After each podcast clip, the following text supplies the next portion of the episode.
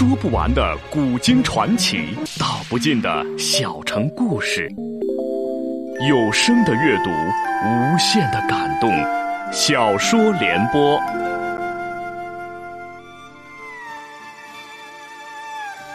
三国末年，司马氏把持魏国朝政，不惜私养死士，以暴力暗杀政敌。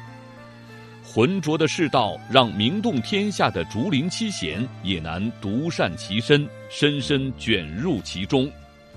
请听吴畏撰写的《中国古代大案探奇录之竹林七贤》，由时代播讲。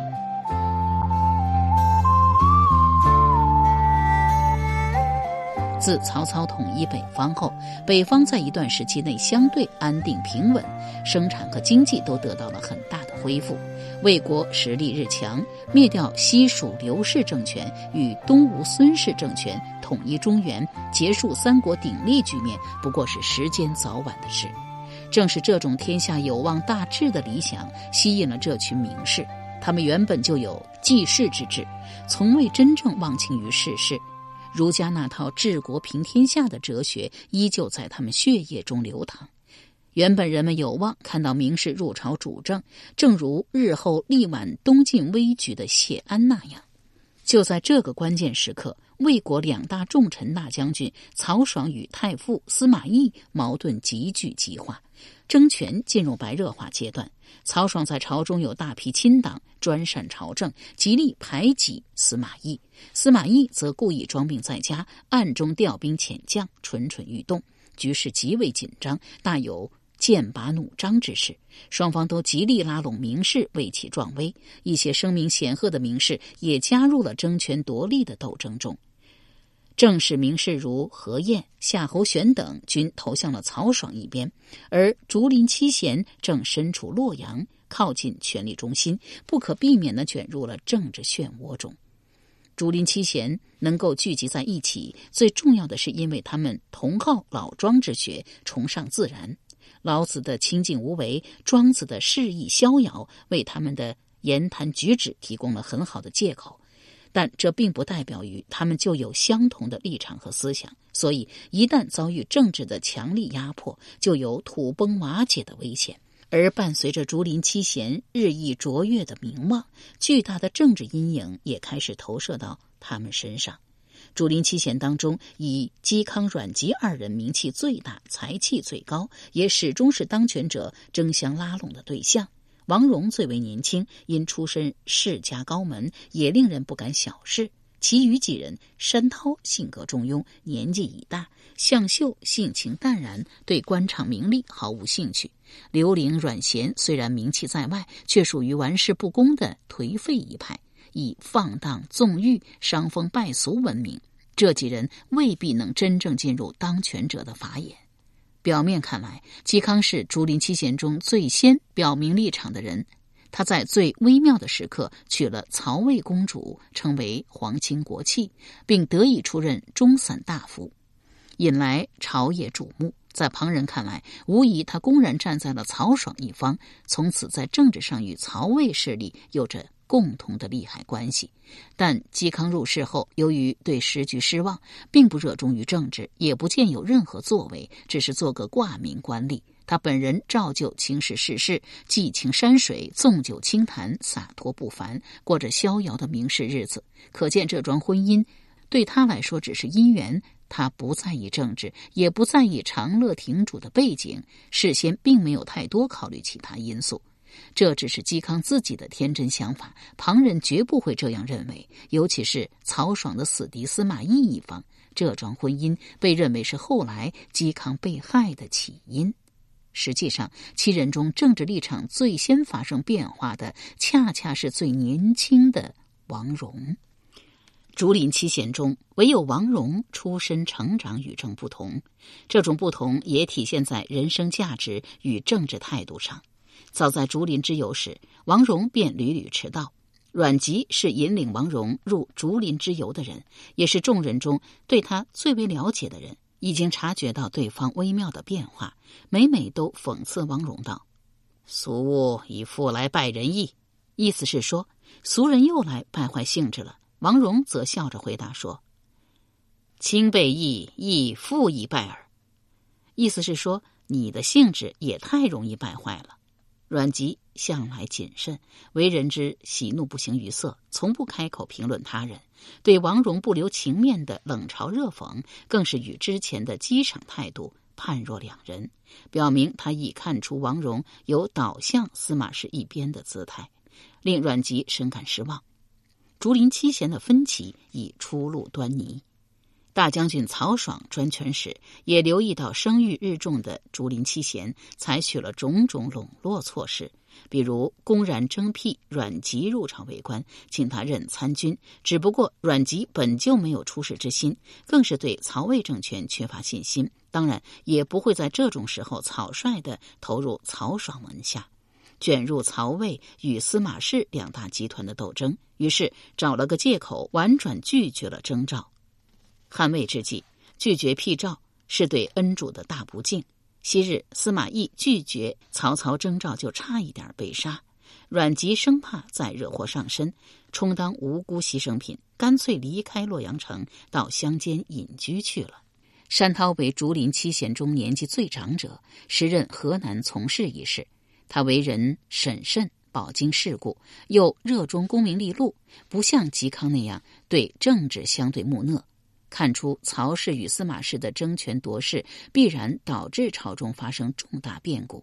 他本人虽然与司马懿有亲戚关系，却也不愿意轻易牵涉其中，为此而焦虑的睡不好觉。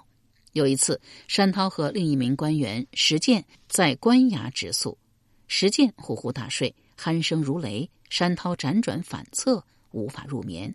到半夜时，山涛突然叫醒石建，着急地说。今为何等时而眠夜？指太傅卧何意？意思是说，现在到了什么时候了，你还如此大睡？你知道太傅司马懿卧病在家是什么意思吗？石建还不明所以，天真的说：“宰相三日不朝，于耻一令归地，清何虑也？古来规矩，宰相三次不上朝，即会被免职回家。太傅在家卧病多日，你有什么可忧虑的？”山涛感慨的说：“师生无事，马蹄坚也。”次日便辞官不做，投船而去，隐身不交事务。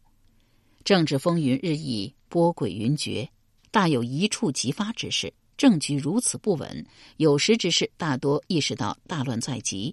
尽管各自立场不同，竹林七贤均主动采取了避让措施。即使如嵇康娶了曹氏宗女为妻，也一样日夜游于林泉之间，基本上处于隐退状态。但由于靠近权力中心洛阳，竹林七贤始终不可能心如止水，真正做到旷然无忧患，气然无思虑。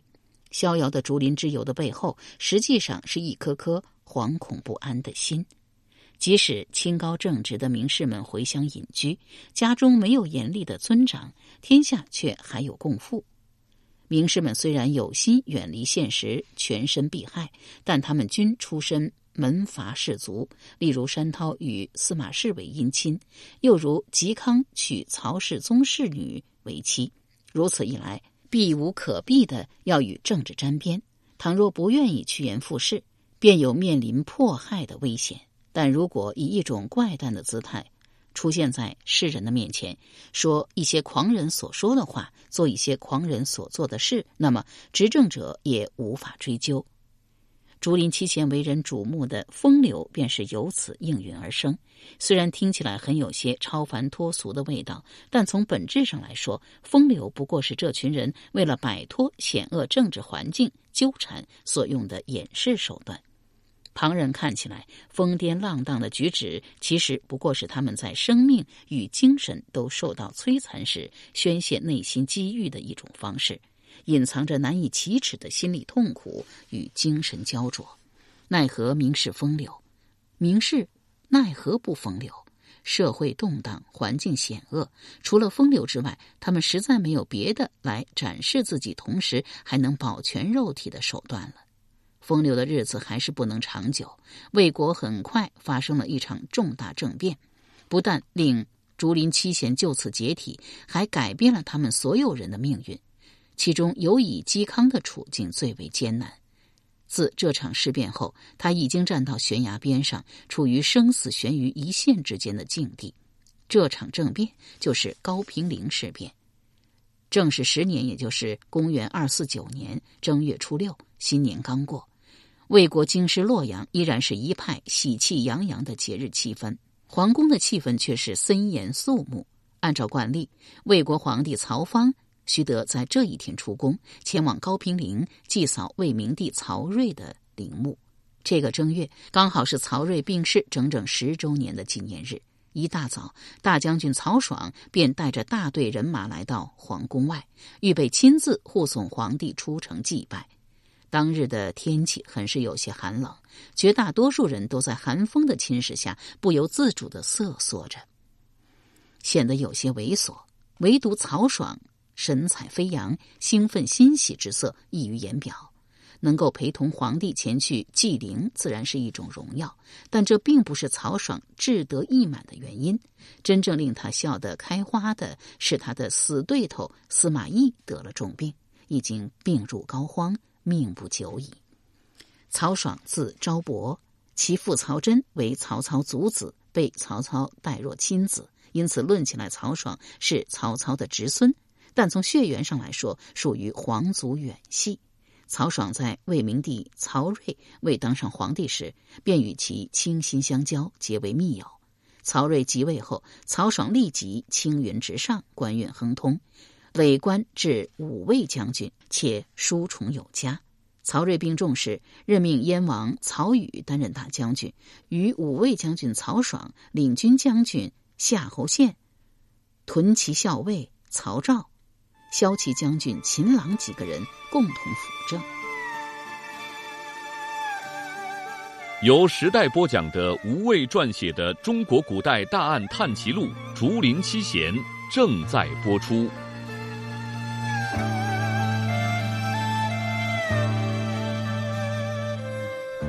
曹昭为曹操侄孙，秦朗则是曹操养子，为杜夫人与第一丈夫秦毅所生。当时中书监刘放、中书令孙资执政机要，与夏侯宪、曹昭不和，担心二人掌权后对其不利，于是从中挑拨离间。曹睿又疑神疑鬼起来，加上魏文帝曹丕生前猜忌迫害兄弟，临终留下了宗室藩王不得辅政的遗训。曹睿反复犹豫，最终还是免去了曹宇的大将军职务，预备改任刘放。推荐的曹爽为大将军，曹爽平庸软弱，曹睿并不放心，当面问曹爽道：“曹爽其事不？”意思是说曹爽能承担这件大事吗？曹爽汗流满面，紧张的无法回答。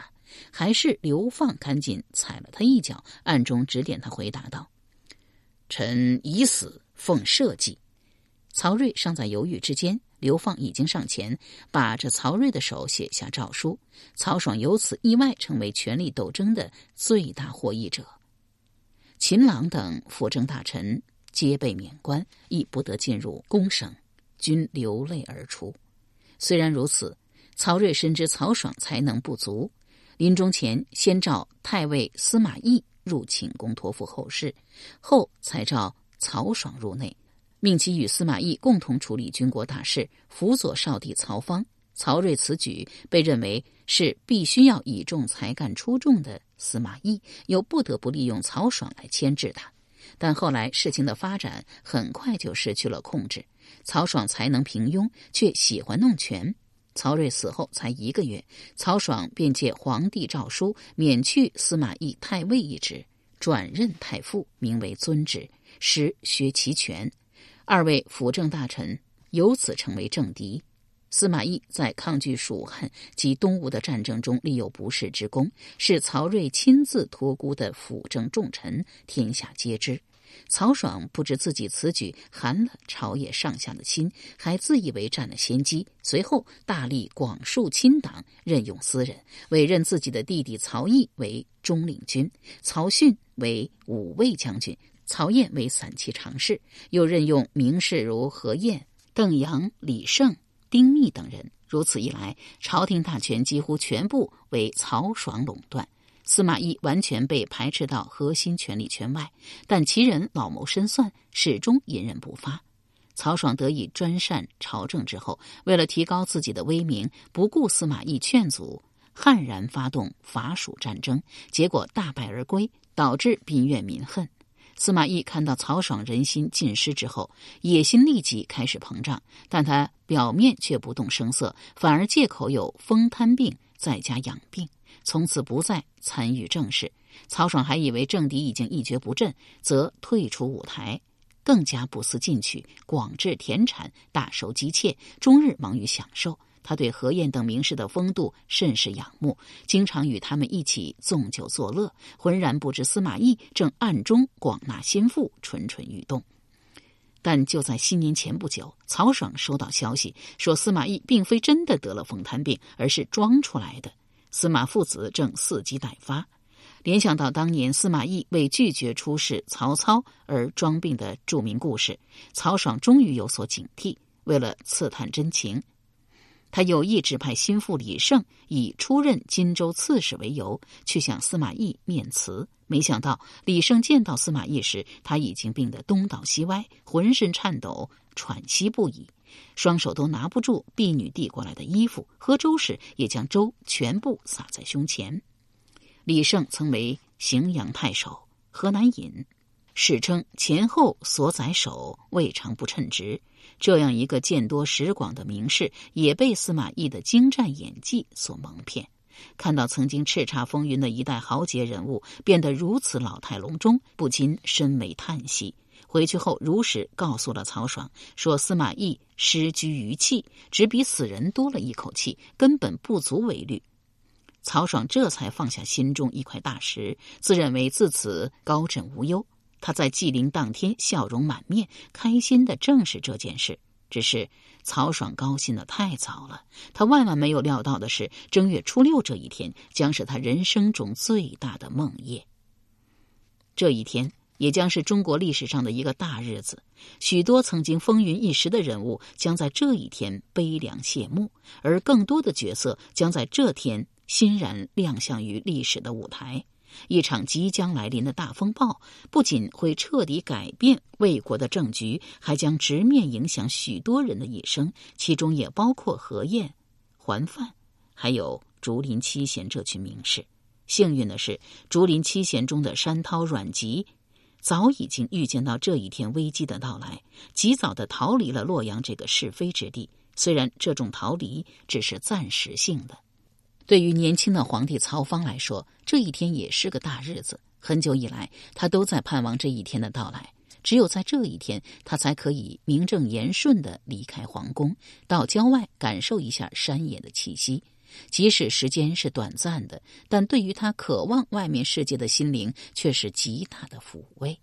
这一年，曹芳将满十八岁，而他登上皇位已经有整整十年时间。不过，他只是魏国名义上的皇帝，在这十年里，真正的朝政大权都掌握在大将军曹爽手中，皇帝不过是个任人操纵的傀儡。当然，曹芳从未想过有朝一日能够夺回大权。他生性平和，与世无争，其实不大适合皇帝这个位子。曹芳字兰清，是魏国第三任皇帝。他的来历极为奇特，是魏晋时代一大历史之谜。人们都知道，他并不是第二任皇帝魏明帝曹睿的亲生儿子。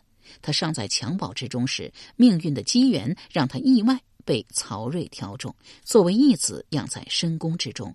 但不知道出于什么原因，曹睿始终不肯告诉曹芳亲生父亲到底是谁，因而关于曹芳的身世，官方史书中只有八个字的记载。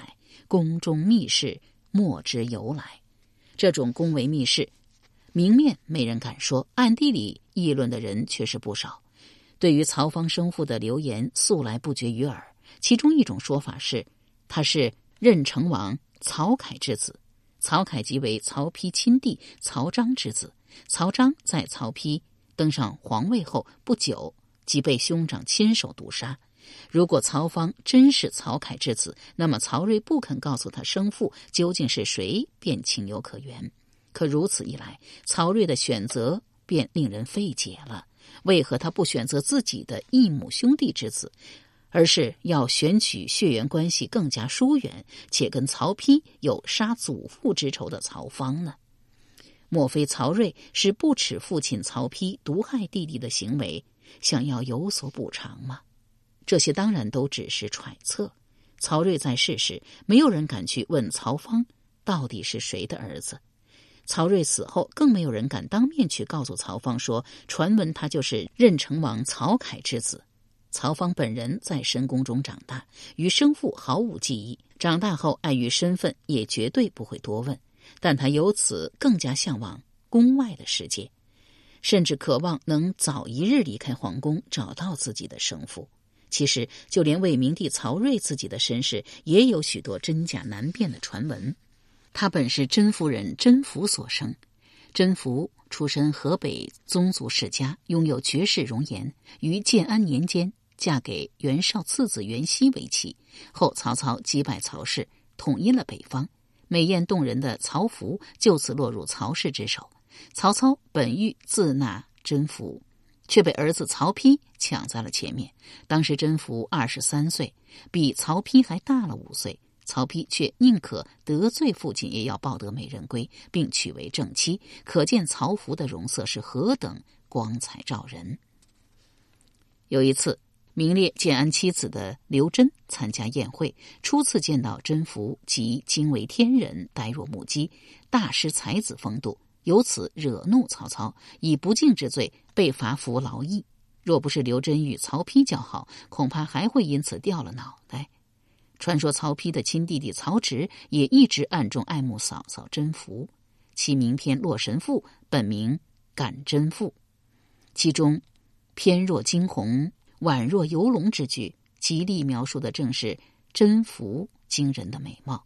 据说曹丕对此心知肚明。后来甄宓宠衰，曹丕将其杀死后，还故意将甄宓遗物玉缕金带枕送给了曹植。